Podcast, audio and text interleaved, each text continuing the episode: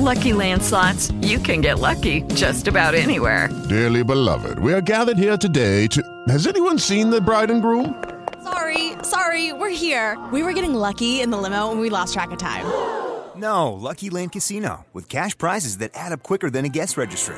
In that case, I pronounce you lucky. Play for free at LuckyLandSlots.com. Daily bonuses are waiting. No purchase necessary. Void where prohibited by law. 18 plus. Terms and conditions apply. See website for details. Hello, it is Ryan, and I was on a flight the other day playing one of my favorite social spin slot games on ChumbaCasino.com. I looked over the person sitting next to me, and you know what they were doing? They were also playing Chumba Casino. Coincidence? I think not. Everybody's loving having fun with it. Chumba Casino is home to hundreds of casino-style games that you can play for free anytime, anywhere even at 30,000 feet. So sign up now at ChumbaCasino.com to claim your free welcome bonus. That's ChumbaCasino.com and live the Chumba life. No purchase necessary. VGW. Void were prohibited by law. See terms and conditions. 18 plus. Y este podcast llega gracias a Team Papucho Fitness, Beauty Care y Oxygen Hair Center.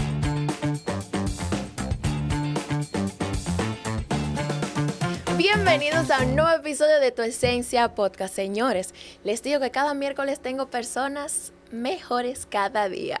Y hoy tengo una persona súper especial, conocí en Imaginativa, y es un chico súper jovial, súper humilde, y para mí es un placer tenerlo aquí. Bienvenido, Miguel. Muchas gracias, señora. Ya después de esa presentación, yo creo que, que ya. No, me presento. de verdad que muchísimas gracias por la invitación. Me siento súper honrado de que tú me hayas invitado a tu proyecto. Bienvenido. Cuéntame. Hoy les cuento, señores, hoy vamos a tener algo diferente. Y es que vamos a hablar de un tema, no específicamente una entrevista, de un tema que a muchos nosotros nos llama la atención, a muchos nos llama la atención. Así que yo quiero que Miguel nos diga cuál es. Tú sabes que es un tema que de verdad todos los días nosotros ah, tocamos, siendo por amigos, por uno mismo, por familia. Por familia.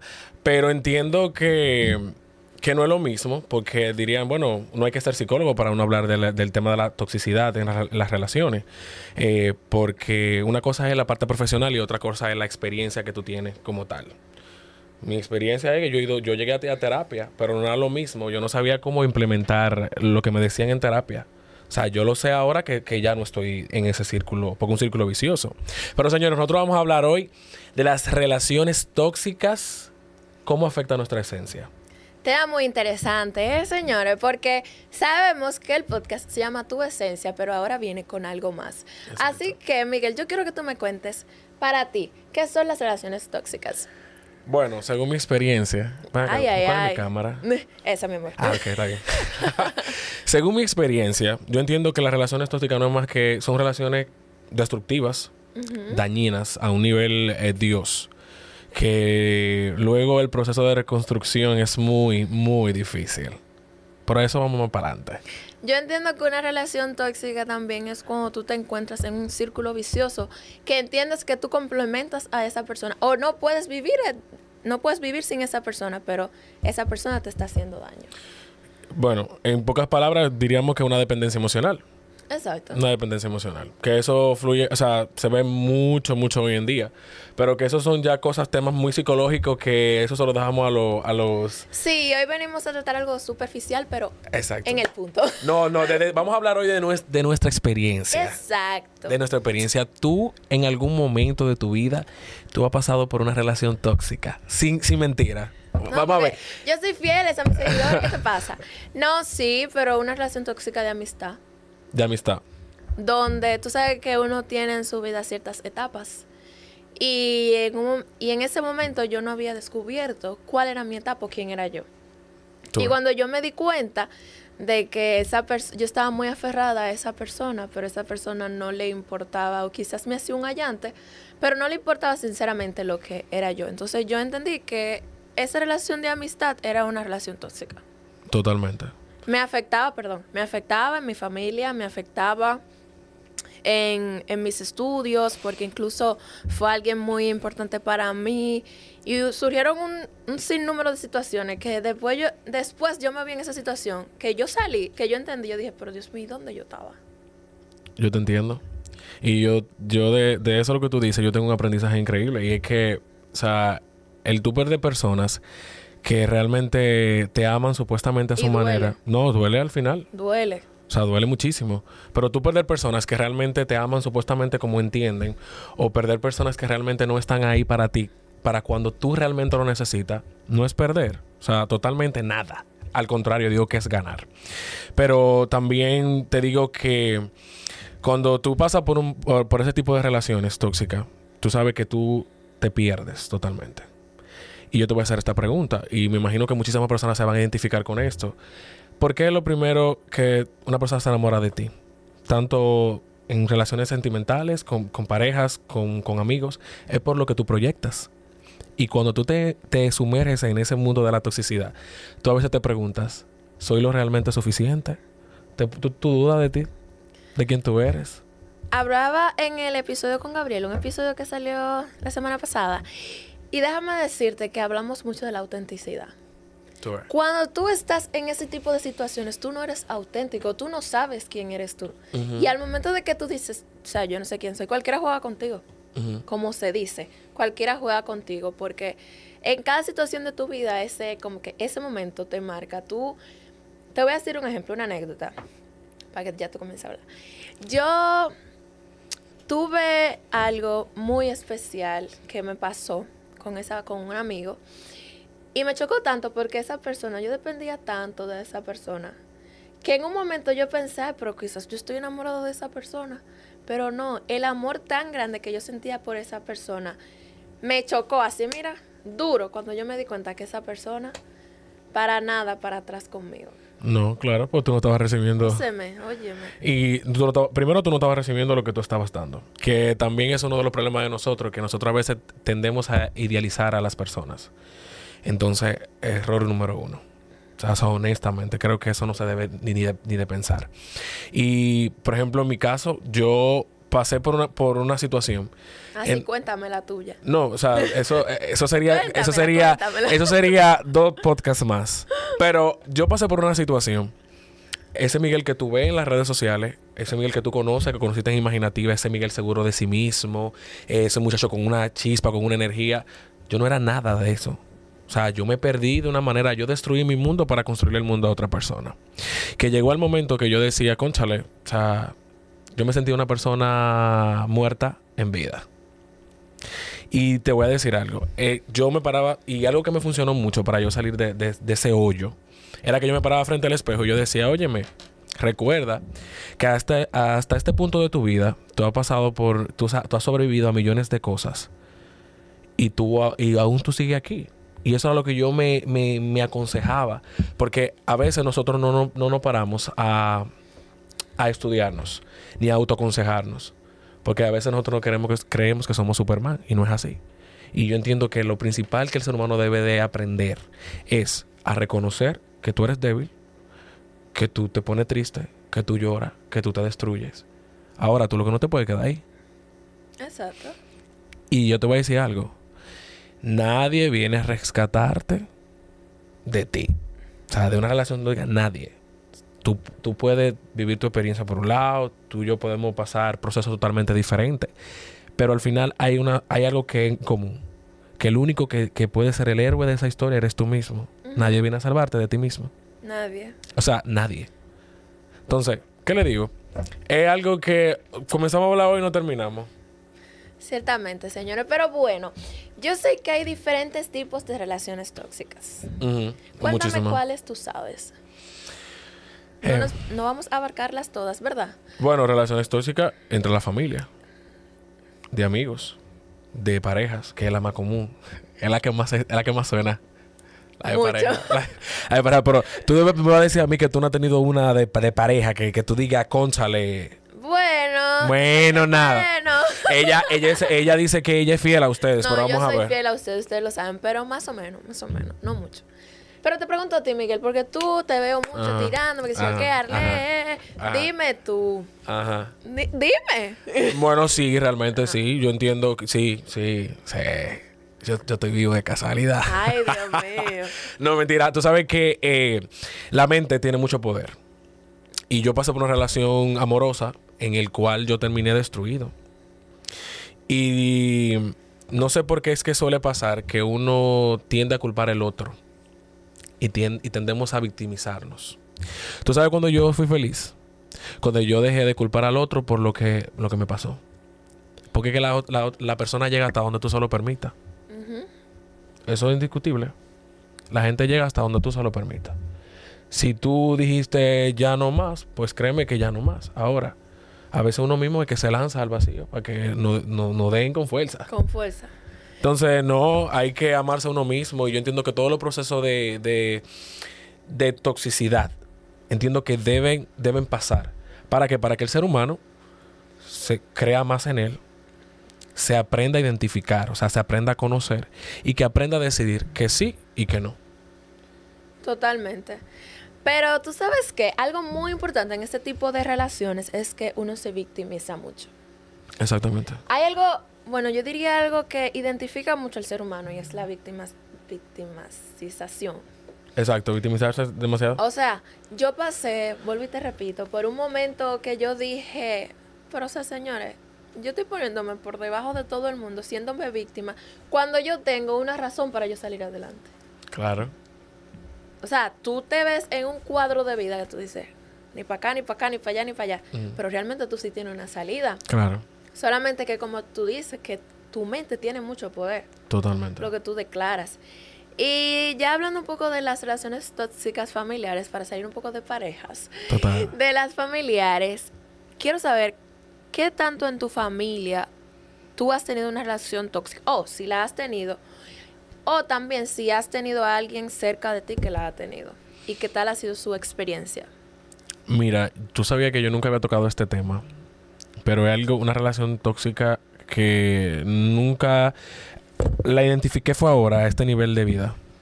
O sea, hasta, hasta a esta edad. Y era con mi mamá. Increíble, pero cierto.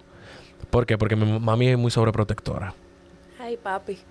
Ay, Ay, no vea Entonces- esto, papi. Ah, mami, mami no, bueno, mami no lo va a ver, no lo va a ver. Pero si mami es muy sobreprotectora. Entonces, ¿qué pasa? Los padres a veces no se dan cuenta que, que tienen con uno una relación tóxica. Relación tóxica y que a veces es muy dañina. Porque, por ejemplo, yo soy un hombre de 26 años. Yo me mantengo, yo trabajo. Que independientemente que, sabes, tengo ya una vida de adulto. Pero mami entiende que yo soy un niño de, de 3 años. Que ya tiene Como que saber. por ahí, los niños siempre van a ser, para los padres los niños siempre van a ser chiquitos. ¿Tú quieres que te diga la verdad? Mi mamá tiene mi ubicación. ¿Qué? Literal. Mami tiene eh, Find My Phone, ¿no? No, Ajá. perdón, eh, eh, Find My Phone. Ajá. Y ella, por ejemplo, ella me ve ahora mismo donde yo estoy. ¿Qué? Total.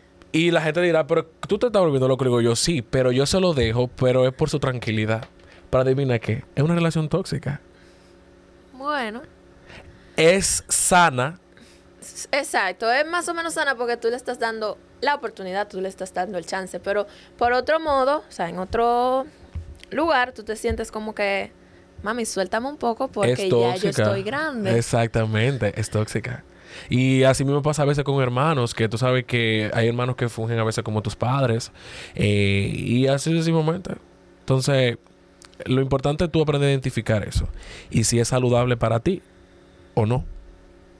Porque eso es lo que hay. Porque después el proceso que tú pasas. Y tú sabías que, que las relaciones, después que tú sales de este, de este tipo de relaciones tóxicas, tanto de amistad, de parejas, de familia, tú te vuelves muy selectivo.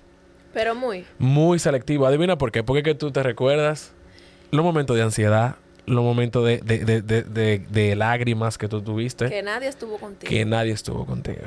Entonces ahí en ese momento es que tú tienes que ser tu héroe, tu propio héroe. Porque es que nadie viene a salvarte de ti. Eso, eso es así como tú dijiste Y es así, ahorita. y ya. Óyeme, no hay más nada que decir, pero bueno, hablando un poco de las relaciones tóxicas familiares, voy a decirte algo muy personal. Papi, no lo tome a mal, No lo vea. Y no lo vea. O no lo vea. No, no lo vea. Mutelo. O sea, so- páselo. pero no, realmente yo soy muy amada por papi y por mis padres, pero mi papá siempre ha tenido una convicción de sobreprotegerme más de la cuenta. Bueno, sí, yo lo sentía. Y quizás él no se daba cuenta per se. Bueno, esta es la primera vez que estoy diciendo esto, para que ustedes vean, señores. Y él no se daba cuenta quizás qué tan fuerte, qué tan impactante era eso para mí en mi vida. Y mediante yo iba creciendo, yo entendí que quizás él fue criado así. por Ujú. decir así, está siguiendo patrones, que eso es lo que vemos mucho hoy en día. Estamos siguiendo patrones, él estaba siguiendo patrones, pero él no entendía qué tan difícil era eso para mí. Y el tú verte en esa cuestionante, óyeme, papi, entre espada y pared, como que tengo miedo. Yo tenía hasta miedo de decirle a papi, mira papi, yo quiero salir. Porque me sentía tan cohibida de esas cosas que realmente yo entendía que eso era una relación tóxica. Hasta que crecí. Y te voy a decir algo en ese mismo ámbito. ¿Tú sabías que uno aprende esos patrones inconscientemente?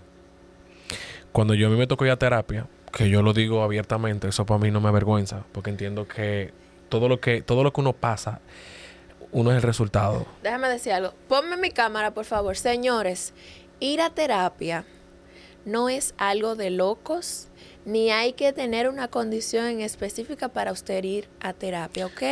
Ok, póngame la cámara mía. Ahora a él. Entonces, en pocas palabras, normalice ir a terapia. Gracias. Muchas gracias. Entonces, seguimos con lo que.